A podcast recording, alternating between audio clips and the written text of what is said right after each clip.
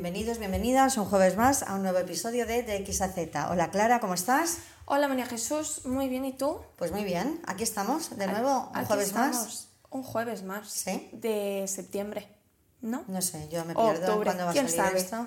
Vale, em, ¿todo bien? Todo bien, de lunes. Hoy estamos grabando esto un lunes. Vale. Eh, pues bueno, pues de lunes, ¿qué te voy a decir? Pues regular, ¿no? Sí. No pasa nada. Sí, no pasa nada. Mañana será martes. Sí. Y ya está. Hoy he cogido la taza del becario en, Ya no tenemos en becario. memoria a su defunción. Nos ha muerto, ¿eh? Bueno, pero parece que sí. Entonces yo he cogido su taza para recordarle. Vale, Está muy bien. Estás muerto casi en sin vida. usar. Está muerto en vida. Bueno, ¿de qué vamos a hablar hoy? Hoy vamos a hablar del miedo al fracaso. ¿Te apasiona? ¿Del miedo al fracaso o del fracaso? Pues del fracaso, pero eso dará el miedo al fracaso, ¿no? Me imagino. Yo, este es un tema que nos han pedido. Hmm. Varias personas, además. Parece que la gente el fracaso es una cosa que, que le apasiona. ¿Tú tienes miedo al fracaso? Sí, creo que sí. Sí. Creo que un poco sí, ¿eh?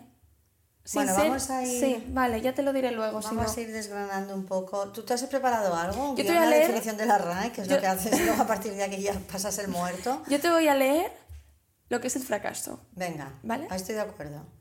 El fracaso es el resu- un resultado adverso en una cosa que se esperaba que sucediese bien. Sí, ha sido claro y conciso esta persona. Sí, claro. Es la la cosa no sale como yo quería que saliera. Vale. Sí.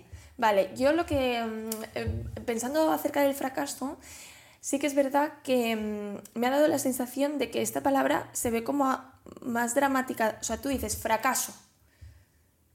Y es como muy dramático, ¿no? ¿Qué Y dices? luego, ¿Qué dices? fracaso. Y luego lees la definición y realmente tampoco es tan dramático. Ya, pero tiene su explicación esto. Ah, pues eso, claro, yo digo, ¿qué fracaso? Y fracaso para mí es un, es un desastre. Y realmente luego lees la definición y simplemente es pues una cosa que tú pensabas que iba a salir bien, pues no sale tan bien. Bueno, es que también se ha confundido mucho en... en, mm, es que se mezclan muchas cosas, ¿eh? pero se ha confundido mucho también el... Desde el miedo al fracaso, por decirlo de alguna manera, también se ha, se ha generado como un montón de literatura de que el fracaso no existe. Que esto también complica un poco la definición de fracaso, porque la gente que dice, las personas que dicen los discursos, mensajes, gurús, que dicen que el fracaso no existe, ¿qué, hacen? ¿Qué harían con esta, con esta definición, por ejemplo? ¿Qué harían con un resultado adverso? Claro, ellos te lo llevan a que de eso vas a sacar un aprendizaje y que, y que es verdad, o sea, al final un fracaso, un resultado adverso, te enseña, te da información de, de- de lo que no hay que hacer o de por dónde no ir. Y de ahí se saca un aprendizaje. Entonces ellos Claro. entienden que como hay aprendizaje no hay fracaso, ¿vale? Pero, pero puede haber fracaso y aprendizaje, o sea, no tienes por qué que el aprendizaje pisar, ¿no? Que haya al sido fracaso, fracaso. haya sido Realmente fracaso. Es como una- miedo al, al decir fracaso. Sí, pues porque sí. una cosa no quita la otra, ¿no? O sea, que tú aprendas de tu fracaso no quiere decir que no haya habido fracaso Mm. y tampoco pasa nada. Es que al final es eso, yo creo que se le ha dado más importancia a la palabra de la que realmente tiene y se ve un fracaso, parece que tiene que ser algo y, y tampoco, ¿no? A ver, porque también en, en la cultura de la que venimos penaliza mucho el error. Es decir, Mm. desde pequeño íbamos al colegio, no te dicen lo que haces bien, te dicen lo que haces mal. Se señala el error, el error, es verdad, con la intención. Si nadie te señala el error, no lo vas a mejorar. Mm. Esto está claro.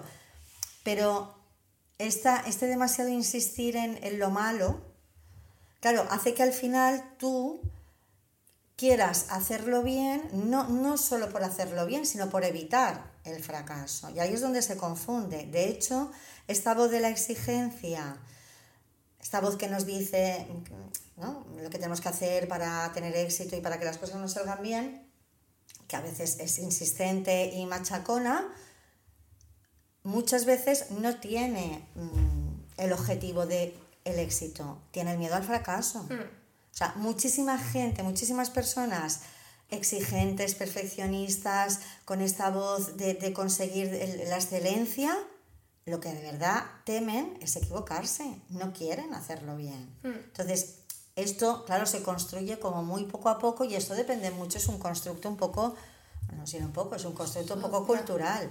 Es Y- verdad, por ejemplo, en Estados Unidos, cultura a la que yo no admiro en muchísimas cosas, Pero mm, el tema del fracaso, tú vas a una entrevista de trabajo y te dicen, ¿cuántas veces has fracasado? ¿Y qué has hecho con el fracaso?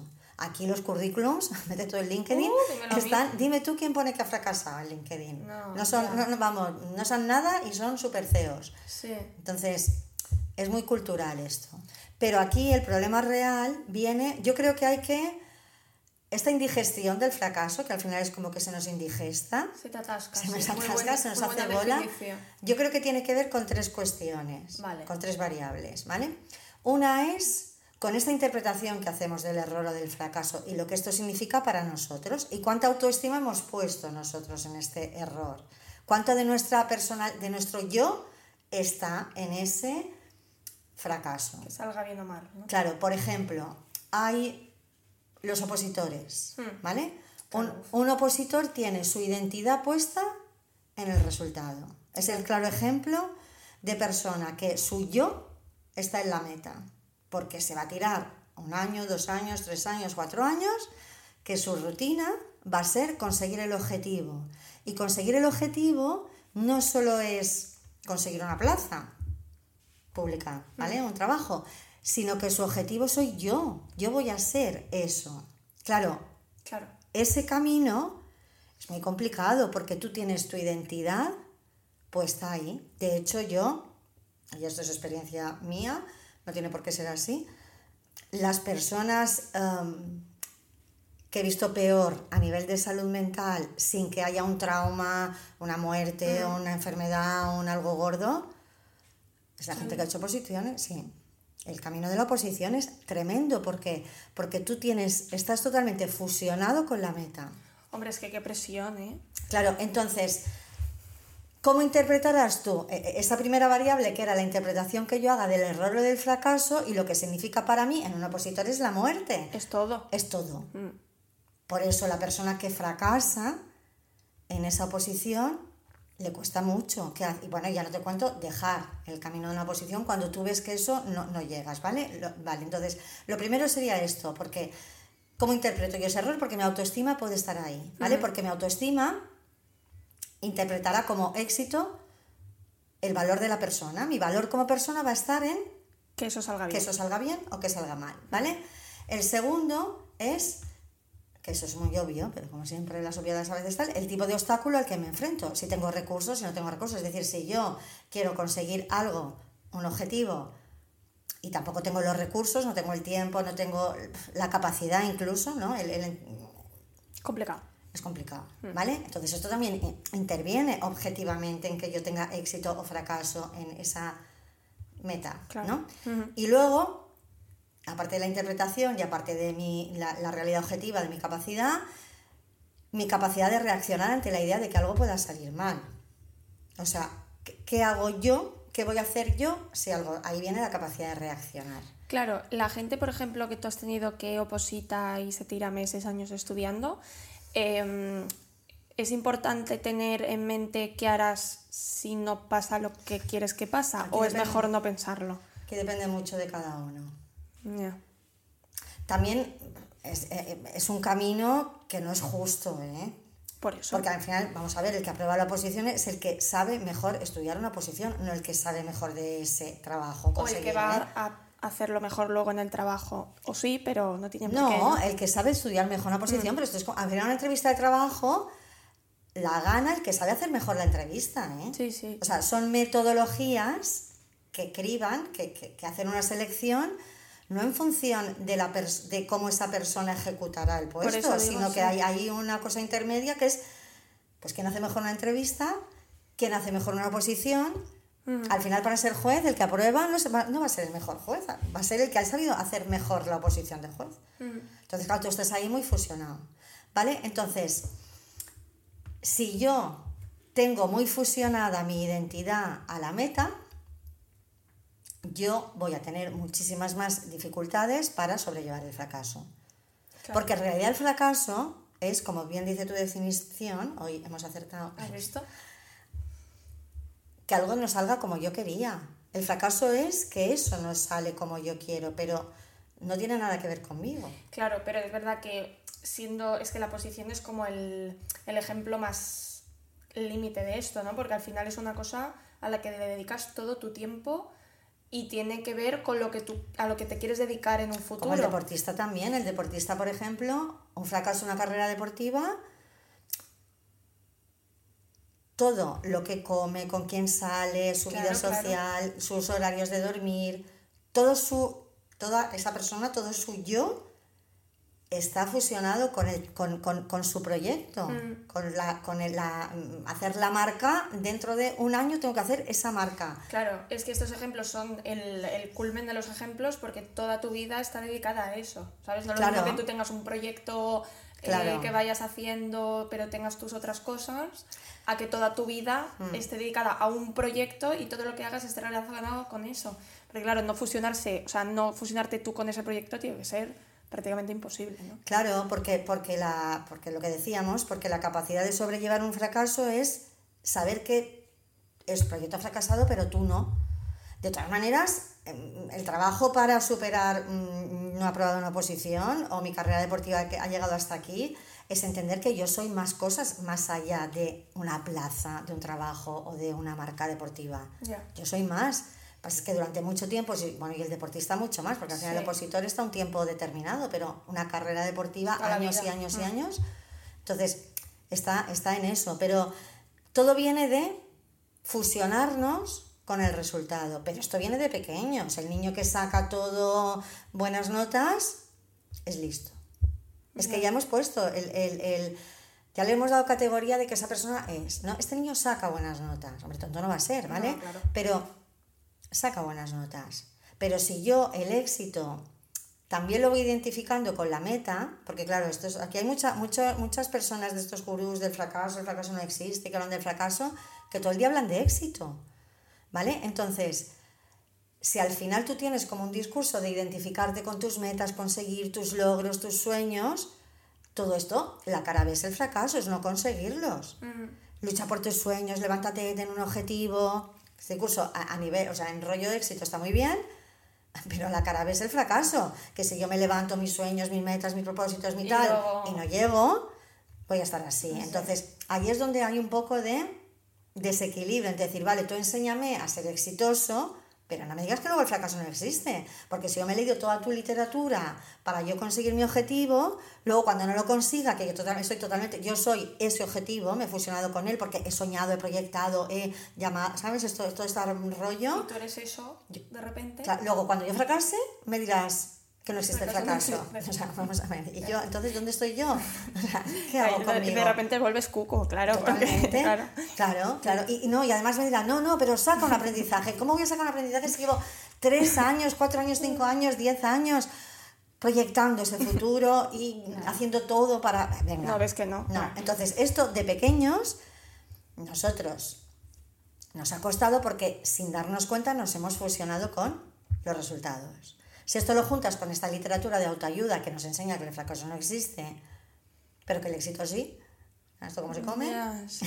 Es que claro, en verdad que no tiene ningún tipo de Claro, sentido. claro, claro. Entonces, si yo vengo de pequeña así y de mayor mm, caigo en, en la literatura esta del éxito, el éxito existe y el fracaso no, y las cosas no me salen como yo quiero, porque nunca en la vida todo me va a salir como yo quiero, Mm. ahí es donde la persona se siente mal. Entonces, ¿tú crees eh, que de pequeños no nos enseñan a tolerar el fracaso?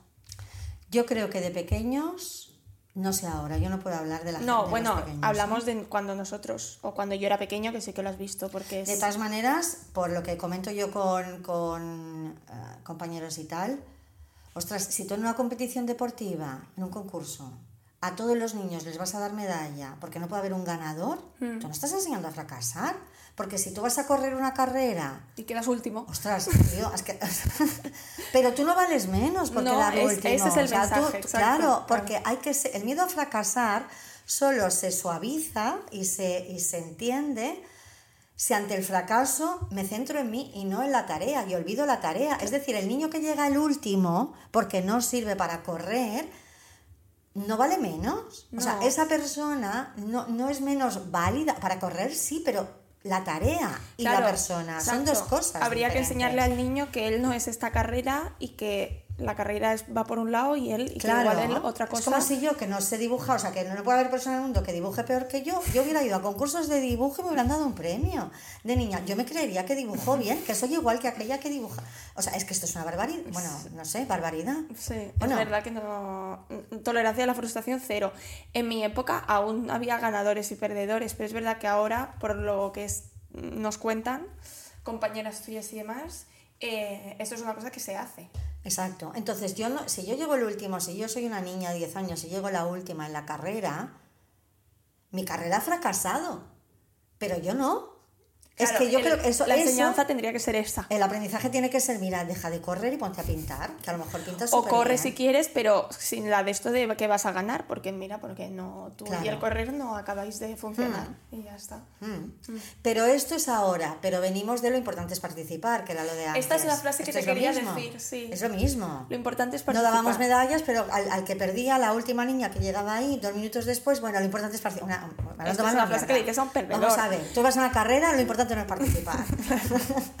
Si no, claro, ¿No? no. O sea, para es verdad. participar, yo qué sé. No, no es verdad que lo importante es participar. Además lo dices como consuelo. Claro, Claro, claro. como consuelo, y aquella niña llega a la última. Ahora, esta frase no se dice y le dan una medalla. Que está bien una medalla por participar, yo no estoy en contra de la medalla por participar, No, claro. pero hay un ganador. Al ganador hay que, hay que Vale, felicitarlo entonces, también, ¿no? La única manera de, de- de ir entendiendo lo que es que el fracaso no soy yo y que la tarea de aprender del fracaso está en mí, no en la tarea, es separarme, saber que yo no soy lo que consigo, yo no soy mis resultados. Pero esto, insisto, y a veces no es fácil de ver, se nos lía cuando todo el discurso del éxito sí estás fusionado tú con tus resultados. ¿Me explico? Toda la lectura del éxito, lo que consigues, lo que, acá, lo que he dicho Claro, rato. es que según lo que estás diciendo, tampoco habría que fusionarse con el éxito, ¿no? No, o con lo que consigues. De hecho, las personas exitosas de verdad, no estos gurús que hacen el libro del éxito, que me contarás, ¿sabes? O sea, la gente de verdad, yo qué sé, los actores, los deportistas, los científicos. no Gente sé. triunfadora. Sí, sí, sí.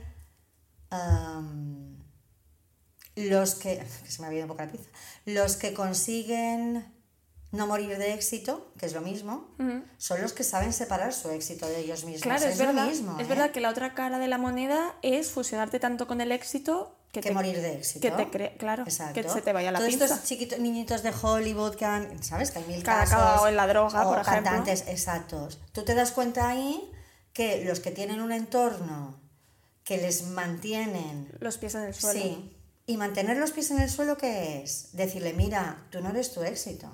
Tú no eres todo tú. este dinero que ganas con Exacto. 15 años. Tú eres un niño de 15 años, ¿qué tal? Los que no tienen eso, Se les va la pinza. se les va la pinza, porque se han fusionado con su éxito. Y esto es muy difícil de digerir, igual que el que se fusiona con el fracaso. Entonces, al final, el éxito y el fracaso son los dos extremos, las dos caras de la misma moneda.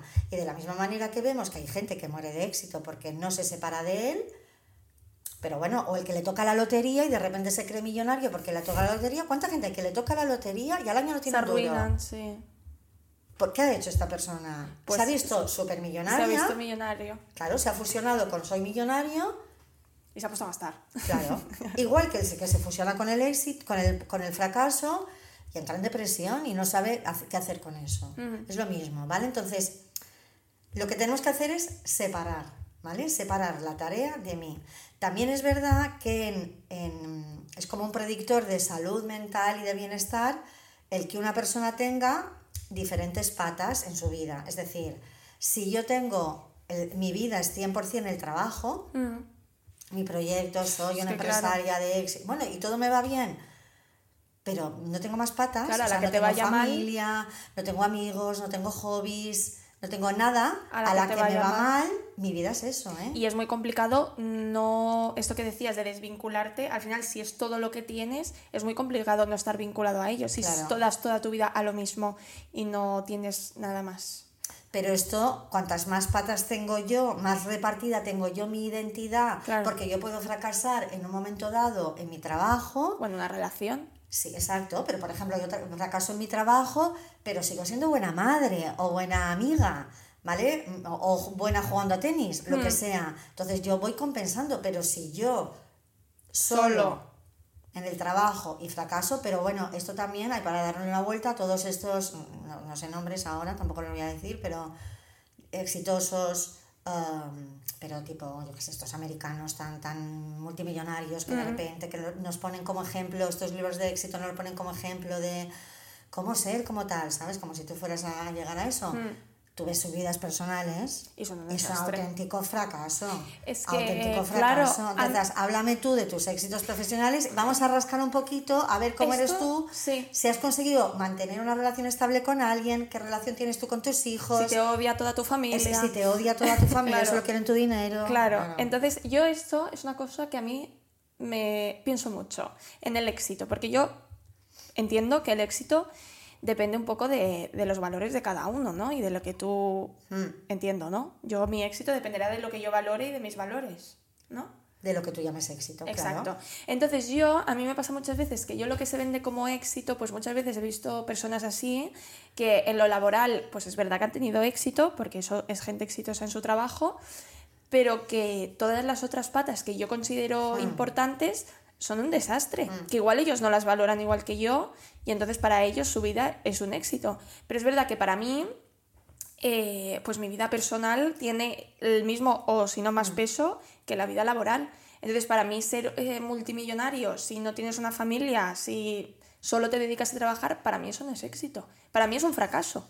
Claro. Entonces también eh, creo que hay deja- que dejar de compararse con gente a lo mejor que no tiene los mismos valores Mm. que tú o, o que no aspiras al mismo éxito que esa persona, porque yo creo que cada uno llamará éxito según lo que valore Claro. tener en su vida. Pero aquí, como todo, tú primero tienes que saber qué es lo que tú quieres. Claro. y qué es lo que tú quieres conseguir desde ese proyecto profesional, la familia que tú quieres montar, si quieres montar familia, si no quieres, quieres vivir en el campo, si Exacto. quieres vivir bajo, yo qué sé. Por eso, pero a igual se le llama fracaso a un estilo de vida que para ti es el éxito más pleno. O sea, yo si de repente no quiero seguir mi carrera laboral y quiero dedicarme a tener una familia, eso es un fracaso porque, pues no lo sé, pues dependerá de la persona, ¿no? Claro, pero aquí entra también la presión social. Exacto, pero por eso te digo que hay mucho discurso de que el éxito es ganar mucho dinero, ser el mejor empresario Ya, ya, y tal. Pues Ah, sí, si sí. lo demás no lo tienes, o sea, si tu familia no tienes, pues para mí eso no es un éxito, por ejemplo, ¿sabes? Claro, porque va a depender de eso, pero aquí interviene la presión social y eso también se ve mucho en las oposiciones.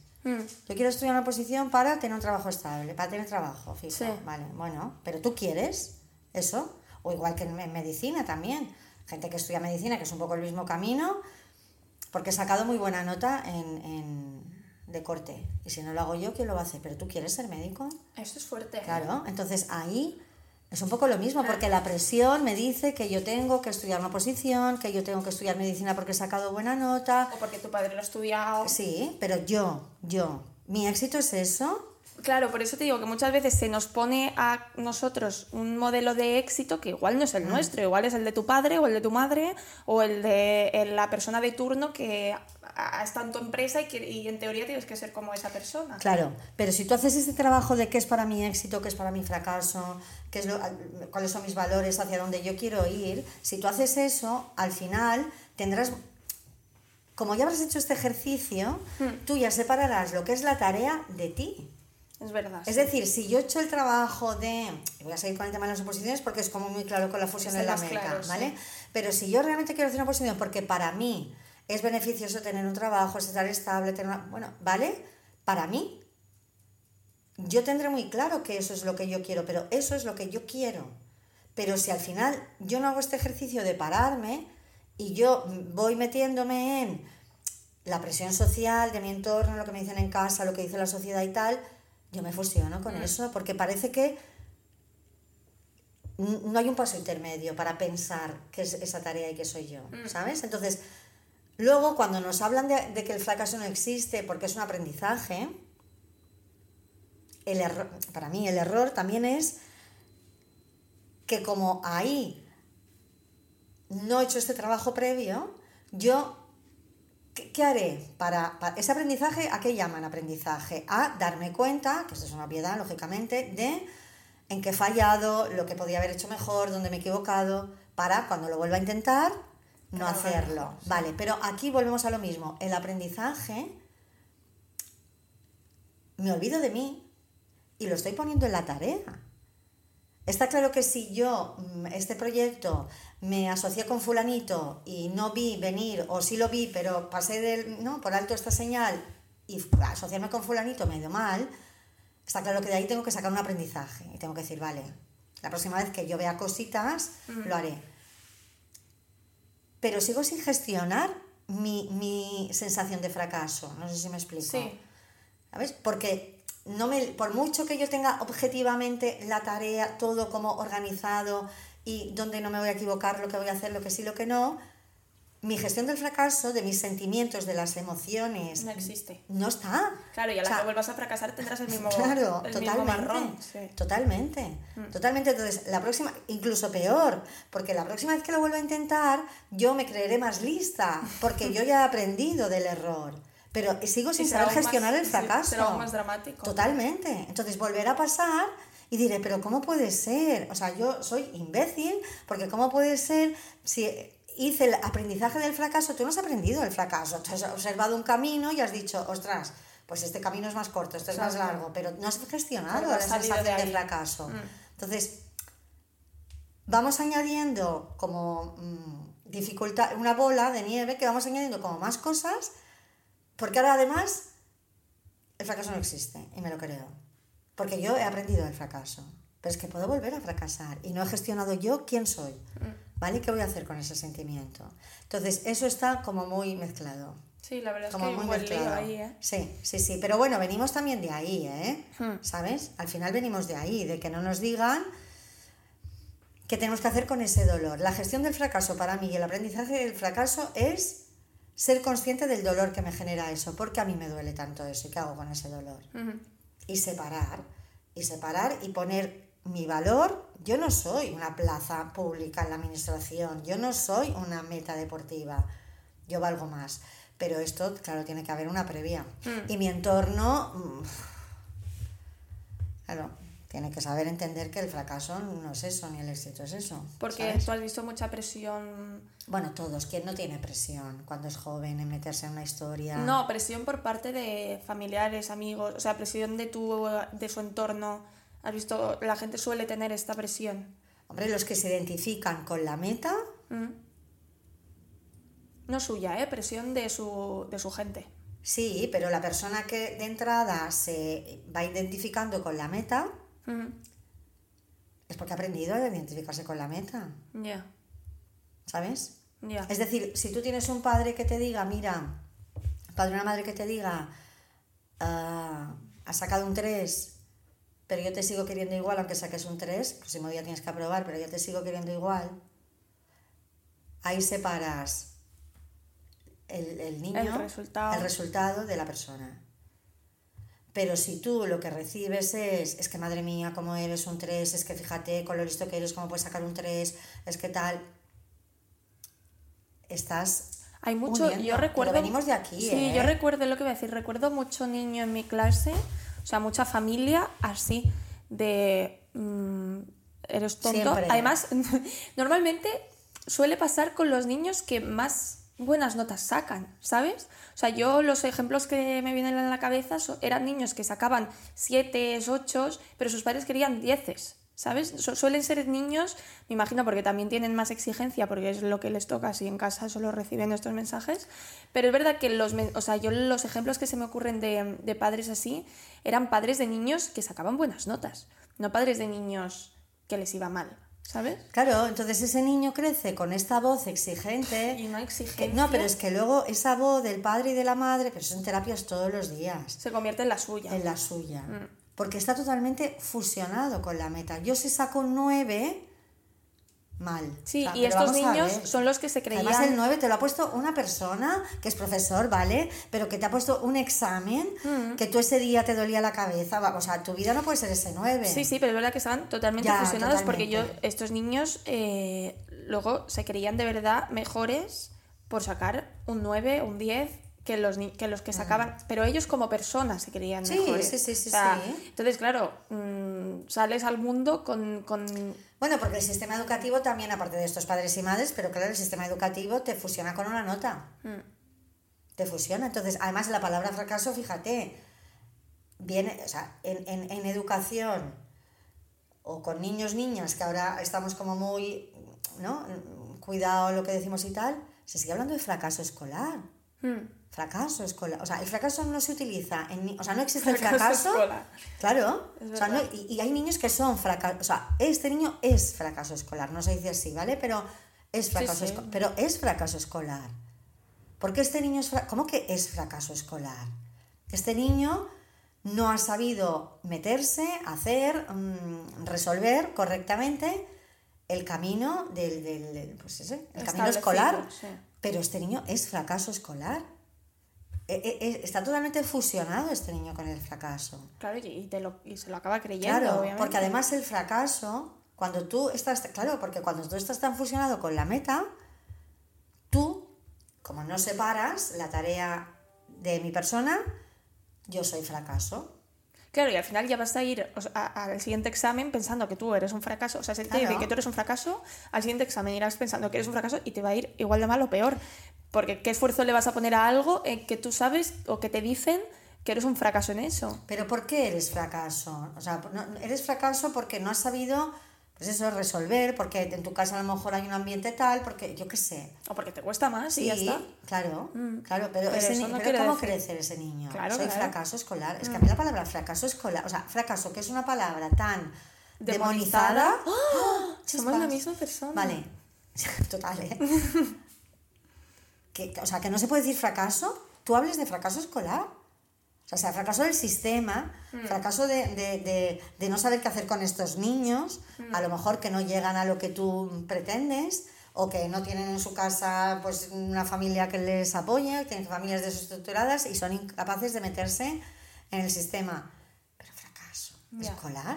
Claro, ya van con la etiqueta. Sí, sí. Pero esto llévatelo a todos los niveles. Claro, si tú empiezas a, a ser una chica, un chico, y empiezas a tener relaciones y, y vas fracasando de relación en relación, pues tú, ¿cómo te sentirás? Pues un fracaso. Pues un fracaso a nivel amoroso. Sí, que es verdad que hay fracasos de relaciones y... Pero fracasa la relación. Exacto, y fracasa la relación.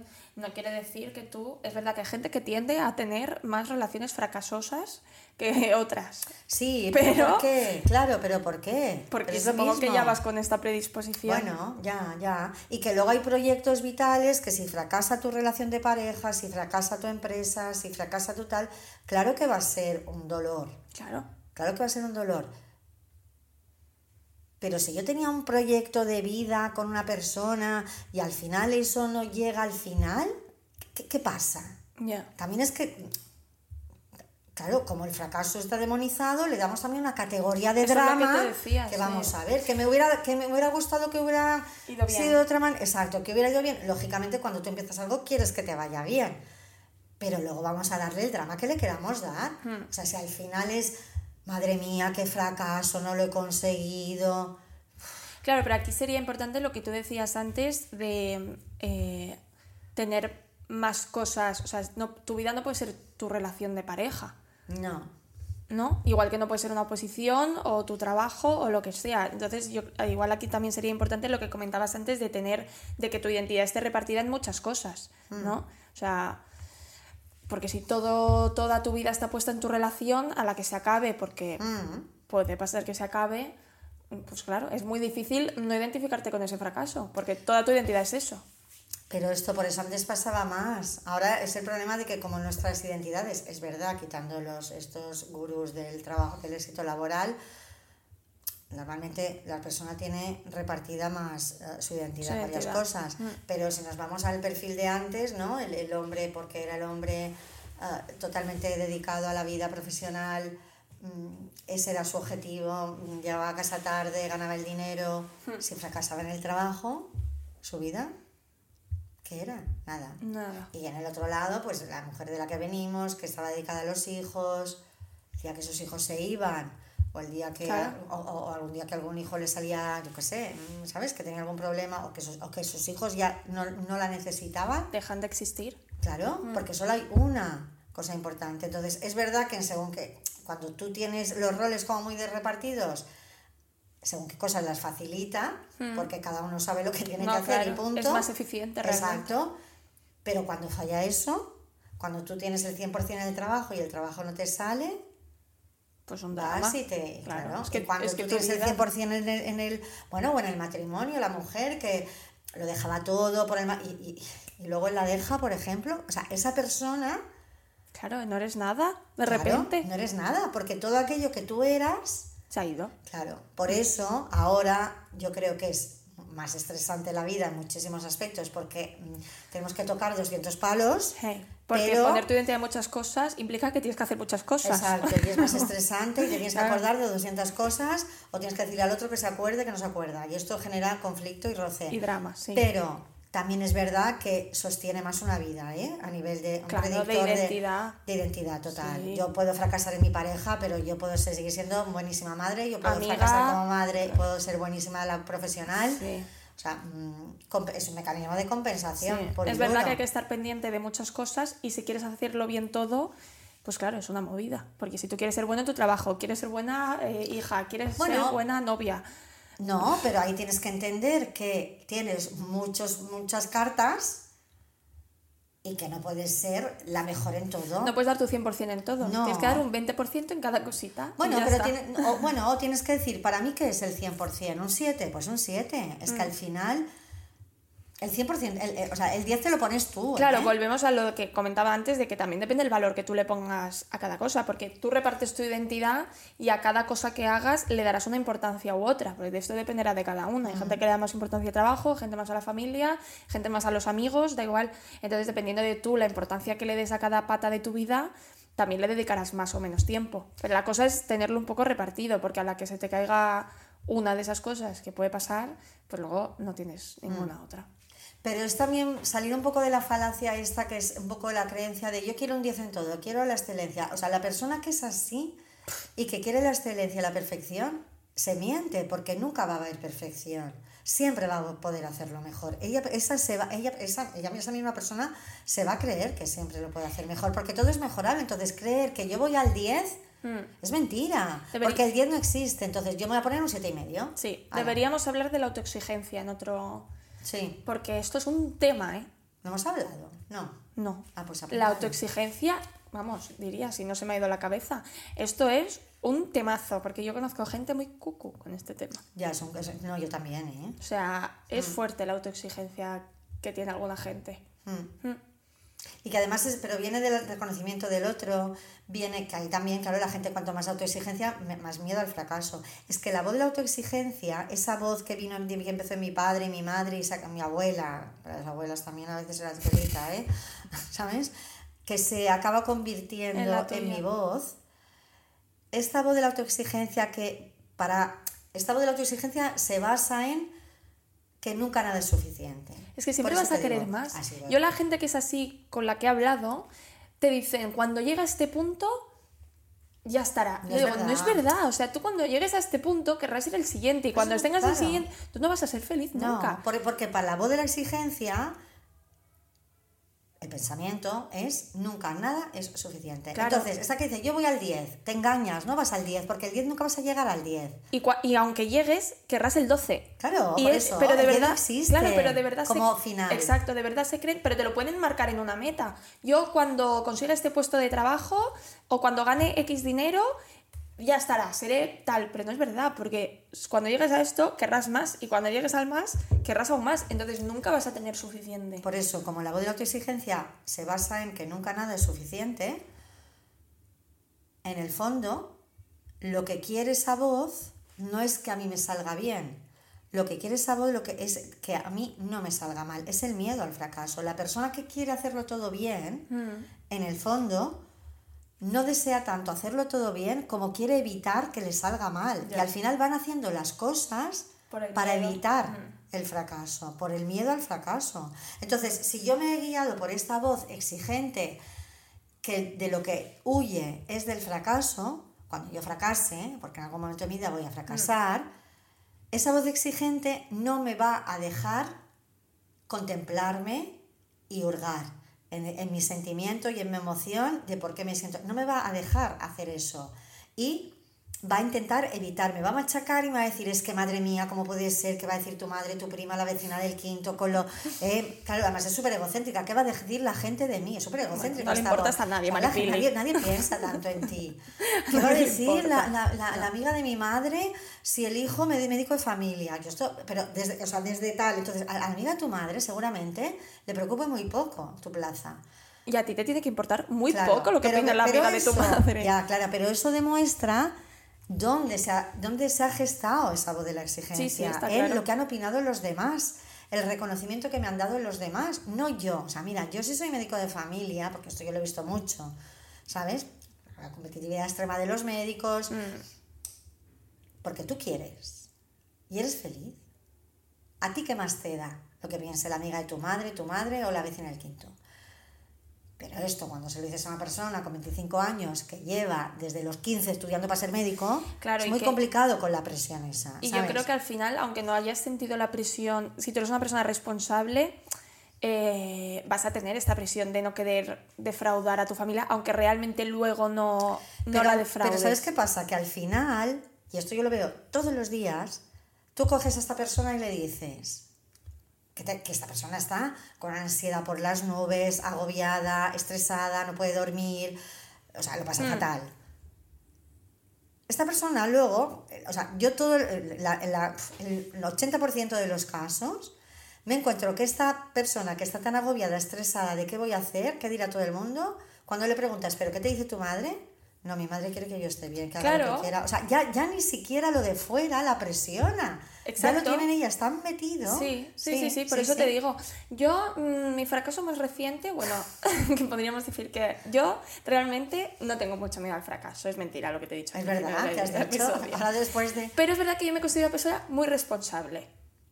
¿Estás de acuerdo? Sí, sí, sí. Yo me considero una persona muy responsable y yo no he vivido esta presión por tu parte, ni por mis hermanos, ni por ninguna persona de mi entorno de, de pesados, de que tengo que hacer las cosas porque, bueno, yo he ido haciendo y ya está. Eh, pero no me he podido evitar que me venga a la cabeza el día que yo me examiné de mi examen de conducir. que esto fue un drama, chicos. Yo el teórico a la primera, ahora el práctico no había, a la segunda. No había consuelo. A la segunda. Entonces yo fui al, al, al examen de conducir la primera vez, de práctico, y suspendí. Además fue una cosa muy dramática porque yo conducía muy bien, pero bueno, fue una cosa que, que bueno, que me, me, equivoqué, me equivoqué en un punto porque yo ese, esa cosa no sabía cómo iba y bueno, y suspendí. Y bueno, yo llegué a mi casa, yo llamé a mi madre, parecía que se me había muerto toda mi familia y no era tanto por, era más por vosotros o porque me habíais pagado. claro, pero venía de mí. No había consuelo. Pero al final es llorando. me tumbé en la cama. Yo pensaba es que, no sabíamos qué decirle. Todos alrededor velando a la muerte. Parece que se le había muerto. De verdad. Mis hermanos a mi alrededor y yo allí como un drama. Bueno, yo también es que soy muy dramática. Pero es verdad que no era tanto por tener que hacer más clases o tener que volverme a examinar.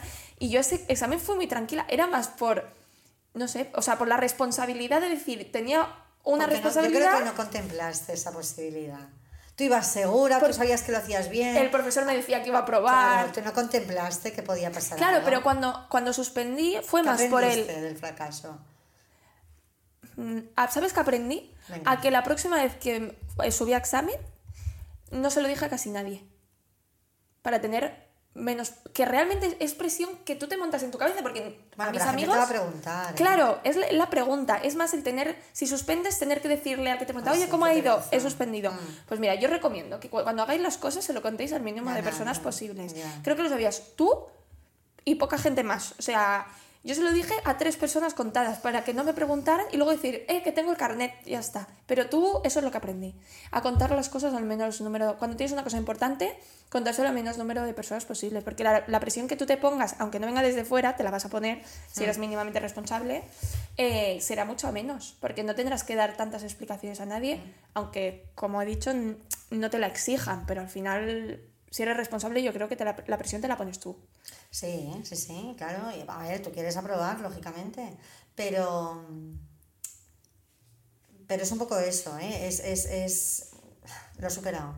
Este trauma ha sido difícil de superar, pero, pero sí. Pero es verdad que yo lo pasaba más por decir, me han pagado el carnet, tal, tenía que hacer una cosa, iba preparada. Bueno, la responsabilidad, porque te sale mal lo que tú pretendías. Exacto, exacto. O sea, en ese, en ese objetivo hay dinero, hay esfuerzo, hay tiempo y no sale. Exacto. Sí Pero- que es verdad que yo luego no fui a la siguiente clase pensando que desastre, soy la peor conductora. Al revés, dije, la siguiente apruebo como me llamo Clara, ¿sabes? Y ya está. Pero no, mm, no me fusioné con el... O sea, yo no me sentí un fracaso, era más la responsabilidad de decir, Sí, ¿Sabes? pero bueno, esto es un caso puntual. Pero claro, si toda, toda tu vida te has ido fusionando con tus resultados, con lo que tú eres, este es el gran problema. Y es peligroso, ¿eh? Es, es peligroso educar. Digo educar porque te vas haciendo desde pequeñito Mm. y, y en, en- en que la persona es lo que hace, no somos lo que hacemos. No, no, No no. somos lo que hacemos. Yo en el, eh, volviendo al ejemplo del coche, había gente que yo coincidí con una persona que era la quinta vez o la sexta que se presentaba. Y hay mucha gente que llega bloqueado porque ya, son malos conductores, porque se le- se les ha puesto esta etiqueta. Claro, tú si partes de esta base, ¿cómo vas a ir a un examen de conducir? Si tú eres mal conductor y se te da fatal. Pues un drama. Pero aquí hay que intentar cambiar esta voz exigente que no me va a permitir equivocarme y que cuando me equivoque me va a machacar. Porque madre mía, eres tonta que van a pensar con todo lo que has invertido, con todo lo que tal. Tengo que cambiar esta voz exigente que se basa en que no, nunca va a ser nada suficiente, lo que decías, cuando te saco un 10 mm, no será suficiente. Tengo que cambiar esta voz por otra voz compasiva, ¿vale? Por- porque si yo lo cambio por la voz compasiva, que me habla y me dice, mira, has hecho lo que has podido, No dependía has de ti. estudiado, no dependía de ti, esto se ha ido un poco de, de- de lo que es- ha escapado de tu control. Esta voz compasiva, desde esa voz compasiva yo voy a poder aprender. Es que desde la voz exigente no me va a dejar aprender. Mm. No, porque es todo un drama. Por eso, y ahí venía yo con, con lo que hemos dicho al principio, de que todos estos discursos que me enseñan, que me quieren enseñar que el fracaso es un aprendizaje, son los mismos que me fusionan con mi éxito. Entonces, eh, eh, no, no puede ser jamás. No. Yo tengo que cambiar esta voz que quiere mi éxito por una voz compasiva que me dice, vale, tú lo vas a intentar, ¿qué es el éxito? ¿El conseguir la meta o el intentarlo?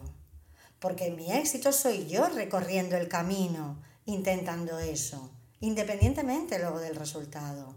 Lo que pasa es que desde esa voz exigente y desde los padres y madres exigentes, creen, hay la creencia de que si yo soy compasiva conmigo, no me voy a esforzar. Porque que si yo me mentira. examino ocho veces no pasa nada. Y eso es mentira, ese es el gran error de donde Claro, venimos. claro, claro. Al revés, si yo soy compasiva conmigo, que no tiene nada que ver ser compasiva con esta autocomplacencia de... de- No, no. ¿No? ¿Vale? Si yo soy compasiva conmigo, yo voy a saber que aparte del resultado, yo soy los- el esfuerzo que he hecho, mi voluntad, la actitud de, de tal, Mm. mi afrontamiento, una serie de cosas. Porque ahí creo que entra la responsabilidad. O sea, tú puedes ser compasiva. Yo cuando suspendí el examen de coche no me machaqué en ningún momento y eso no quiere decir que yo la siguiente vez que lo hiciera no lo hiciera lo mejor que pude. ¿Sabes? O sea, yo creo que ahí entra la responsabilidad, la creencia de que tú cuanto más compasivo seas contigo mismo, más inútil vas a ser Sí, o menos vas a dar. Látigo. Al de- revés, seguramente hagas las cosas mejor y Sí. con más buen humor y de más buena gana. totalmente. Que, que no si lo haces porque tienes que ser el mejor, porque tal. Porque además vas a tener menos miedo a volverte a equivocar. Claro. Y como vas a tener menos miedo a volverte a equivocar porque eres más tolerante con tus equivocaciones, vas a probar mucho más y vas a, vas a- va- tus, tus resultados van a ser mejores. O sea, tienes muchísimas más probabilidades de éxito porque no vas a tener miedo a equivocarte. Porque a, a la equivocación le das el valor Que tiene. No eres tú. Pero esto es un camino que hay que recorrer y hay que Sí. transitar. Y se aprende, ¿eh? Se aprende. Todo, todo al final pasa por lo mismo, por decir, ¿cuál es- lo que hemos dicho antes, cuáles son mis valores, qué es para mí éxito, qué es para ti éxito. y Esto, siempre lo digo. esto es muy importante. Claro, porque para, para una persona éxito puede ser trabajar 15 horas cada día y para otra puede ser tener siete hijos y cultivar amapolas. Entonces, claro.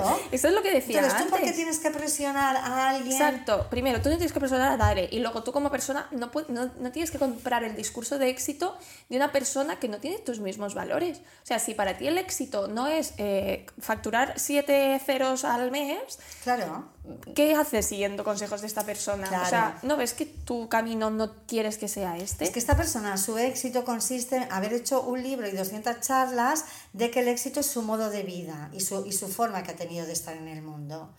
¿Vale? Entonces, no, esta Claro. persona ha tenido esta forma de estar en el mundo, como la que los que tienen siete hijos y cultivan Amapolas. amapolas, pues es su forma de estar en Por el eso mundo. te digo que yo a veces, muchas veces, me ha pasado, eh, porque al final ahora en redes sociales y tal, ves mucho discurso del éxito, sobre todo se ve en lo laboral, básicamente. Sí. Y te venden que tu vida tiene que ser eso. Y a mí muchas veces me ha pasado el decir, vale, esta persona eh, sí, tiene, gana mucho dinero, tiene este trabajazo, pero... mm, O, o incluso lo he visto en ámbitos laborales, en gente que yo he visto, de decir, vale, pero mm, no ha tenido familia, Sí, no, sí. no pasa tiempo con sus hijos, Es que no hace falta irte al gurú, que, que también cierras con su vida tal. No, no te puedes He ir al- conocido a gente, a gente. Yo he conocido a gente que también, que- He conocido a señores que dices, bueno, ¿éxito Claro, qué? Tu vida es una mierda, Exacto, que te estás en la empresa hasta las 9 de la noche, no ves a tus hijos, tus hijos no saben, eres un extraño para, para tus hijos. O sea, para mí esto es éxito, para nada. O sea, para mí tu vida es un fracaso. Entonces, también mm, po- poner en valor lo que tú valoras o, o- o lo que tú crees que tu vida, a lo que quieres que tu vida se acerque. Y entonces no seguir consejos de gente que no tiene la vida que a ti te gustaría tener, porque Por entonces... eso es importante mm, saber para cada uno qué es el éxito. Yo creo que el éxito es que al final te pase lo que tú quieres que te pase. Sí, Y decir, ¿qué es lo que yo quiero que me pase? Yo quiero ganar este dinero, yo quiero tener este trabajo, yo quiero... tener- compaginar tal... Exacto. Mm. Y que también lo que yo quiero que me pase a los 30, pues no sé lo que yo quiero que me pase a los 50, que eso también es un Bueno, es clásico. que el éxito de cada momento... Porque tú pues, tienes será- con 25 años que ya saber cuál es tu trayectoria de vida. Bueno, esto a mí me pasa, ¿eh? ¿El qué? Esta, este drama de decir yo tengo que detener mi camino y yo tengo que saber... Pero eh, esto es presión social. No, ah, claro, y esto es totalmente eh, mm, no es Pero real. tienes un ejemplo en tu madre que ha ido haciendo y deshaciendo 200.000 Ya, cosas. si yo luego digo, a ver, Clara, tal, de aquí, de aquí 50 años, eh, de repente, vete a saber dónde estás. Pero es verdad que el- también viene un poco por la crisis, que de esto también podemos hablar, la crisis de cuando acabas la carrera, que nadie habla de esto, ¿eh? Esto, aquí hay una crisis muy fuerte. Ya no me acuerdo. No, esto, aquí hay una crisis muy fuerte y nadie te habla de este drama. ¿Crisis de Entonces, qué? pues de que tú acabas una carrera, llevas toda tu vida estudiando, no sabes hacer nada, porque realmente no sabes hacer nada, y tienes que decidir qué hacer con tu vida y dónde Ya. meterte y qué quieres en tu vida. ¿Por qué nadie habla de esto? Pero yo creo que ahí, no sé, ya un día si quieres hablamos de esta crisis y la profund- y profundizo en ella, pero yo creo que él también es más crisis porque parece que esa decisión que tú vas a tomar cuando acabes la carrera te va a marcar el resto de tus días. Vamos a ver, tú tienes que tomar una decisión de qué hago con mi vida, pero también hay que despojarla un poco de trascendencia. Pues de eso es lo que hay que hablar. Eso. De eso es lo que hay que hablar, porque ¿Por qué, yo... qué todo le damos una- un, esto de trascendencia? Sí, toda, todo, menos la gente, a mí, yo esto lo veo, menos en la gente que tiene un camino muy marcado, que luego habría que ver si lo han marcado ellos o se lo han marcado, pero menos esta gente que tiene un camino muy marcado y sabe perfectamente lo que, y tiene perfectamente planeado todo lo que va a hacer en cada momento de su vida, la gente que no lo tiene tan claro, ahí hay una crisis y yo lo he visto en gente de mi edad también. Bueno, lo veo, vaya, que tú acabas la carrera y tú tienes una crisis. Pero yo creo que el gran problema es creer que tú debes tenerlo todo tan claro. Tú no tienes por qué tenerlo todo tan claro. Yo tampoco lo tengo todo tan claro a la edad que Claro, tengo, pero, ¿eh? claro, pero tú vienes de uh, toda tu vida a estudiar, o sea, tú vas al cole, vas al instituto, acabas, haces una carrera, todo está marcado. Es el primer momento de tu vida Sí. en el que algo no está marcado y Tienes tienes, que que, decidir. decidir. O sea, tú decides una carrera, pero bueno, ya sabes que vas a estudiar, Sí, sí, sí. que vas a seguir tienes, que, estudiando. tienes que meterte en la vida adulta. Exacto, tienes que tomar la primera decisión que no viene marcada por nadie. Mm. Y en qué, empresa vas a trabajar y de qué vas a trabajar. Entonces aquí esto es un drama, Mm. pero bueno, esto es otro tema. Vale, bueno, yo creo que ya lo podemos dejar. ¿vale? Sí, Entonces, como ¿cómo consejitos, sí. Bueno, yo creo que para aprender a manejar el fracaso, yo empezaría por preguntarme qué es para mí el éxito. Exacto. Entonces, mm, cuando yo tenga claro qué es para mí el éxito, En cada ámbito de tu vida, ¿no entiendo? ¿En qué patas? Claro. Y si es unas en una, pero entonces sabré que ha puesto todo a una. Claro, y ahí se te puede liar. Mm. Bueno, pero seré consciente de ello. Sí. El Ojo. problema es no ser consciente de eso, ¿vale? Entonces, ¿qué es para mí éxito? ¿Qué es lo que yo querría que me pasara? A mí, no a mi madre o a mi vecina del quinto. No, hay que coger papel y boli Siempre. y apuntar.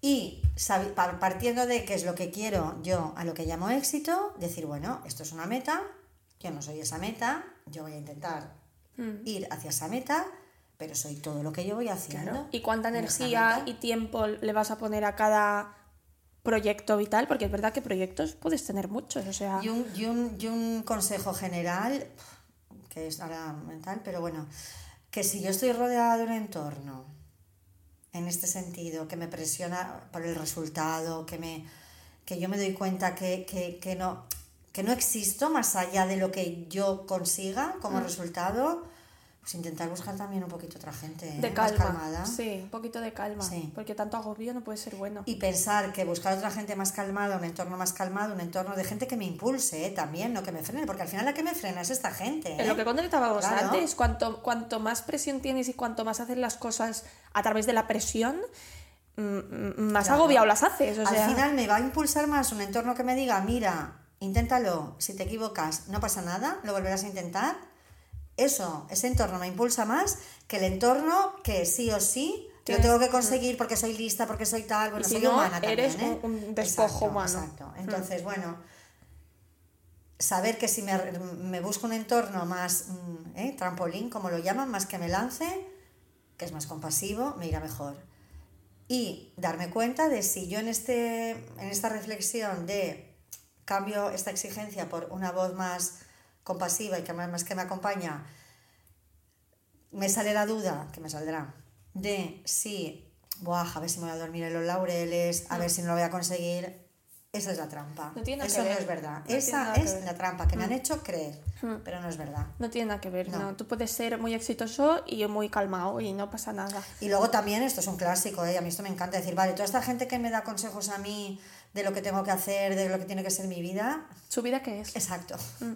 Porque muchas veces los... ¿Qué es su vida? Volviendo al ejemplo de los padres que son tan pesados con sus hijos y con sacar buenas notas, normalmente no son tan No, exitosos según lo que no. ellos llaman éxito. No ¿eh? son tan felices. Eh, exacto, o No sea... son tan felices. No. Mm, y muchas veces muchos padres pagan las frus- sus fru- frustraciones propias vitales de yo no conseguí llegar a esto y tú tienes que conseguirlo porque yo no lo hice y tú eres mi hijo. Bueno, sí, yo no conseguí Vaya llegar a- movida. Sí, este es el que no ha llegado. Mm. Pero hay muchos que han llegado, pero que son infelices. y, y hacen que sus como no, hijos... y como no van a reconocer jamás Que eso no ha sido Que éxito. eso no ha sido éxito, yo quiero que tú te metas en el mismo fregado que yo. tengan la misma... Pues vaya movida. ¿eh? Ya, pero todo esto es muy sutil y no se dan ni cuenta. Claro, aquí el que necesita tal es el padre. Claro, pero tú mira a tu padre y a tu madre, decir, son ejemplo, vale, son padre y madre y quieren lo mejor para mí, pero su vida ¿Es un un éxito? ejemplo para mí. Yo quiero esa vida, Mm. yo quiero ser así cuando tenga Su edad. su edad. Vale, que mi padre no lo entiende porque no lo va a entender. Tampoco mi trabajo es que mi padre lo entienda. no. Yo tengo que entender que a lo mejor él o no lo ha conseguido como decías tú y pretende que yo lo haga, o lo ha conseguido con tanto esfuerzo, con tanto sufrimiento y con tanta frustración que se da cuenta de que no es feliz Y quiere pasar la frustración a su hijo. porque jamás va a reconocer me he equivocado. Es que jamás lo va a Mm. Claro, reconocer. y porque quiere dar esta imagen de que su vida ha sido un éxito, aunque realmente esté. Pero esto hay muchas sutilezas. Esto es como los padres que dicen, que esto es un clásico también, ¿eh? Ah, que les animan a sus hijos a decir, no, tú no te cases, tú no te novies, tú aprovecha para Ay, hacer esto me encanta. todo lo que te dé la gana. Y tú dices, vamos a ver, o sea, Qué mal estás. qué mal estás. O sea- ¿qué, qué, qué, qué historia amorosa has tenido tú para darle a tu hijo un consejo Lo de- peor es que la gente que suele decir esto está casada. Sí, sí, normalmente. sí, siempre. O sea, sí, sí, sí, no sí, se han sí. separado. No, no, pero no. te dicen, no te cases, ¿eh? No te cases ¿Qué- porque no podrás hacer nada. ¿Qué haces casado porque- tú? O sea, ¿qué me estás contando? o sea, no, claro, claro, o sea, tú de lo que me estás contando es tu fracaso. aplícatelo a ti, sepárate, déjame en paz. Claro. O sea, eso habla de tu historia de, amor, ¿eh? Pero esto es una mítica frase, Pero además lo dice la gente casada. Sí, pero esto es lo mismo. ¿Por qué? Lo mismo que decíamos antes.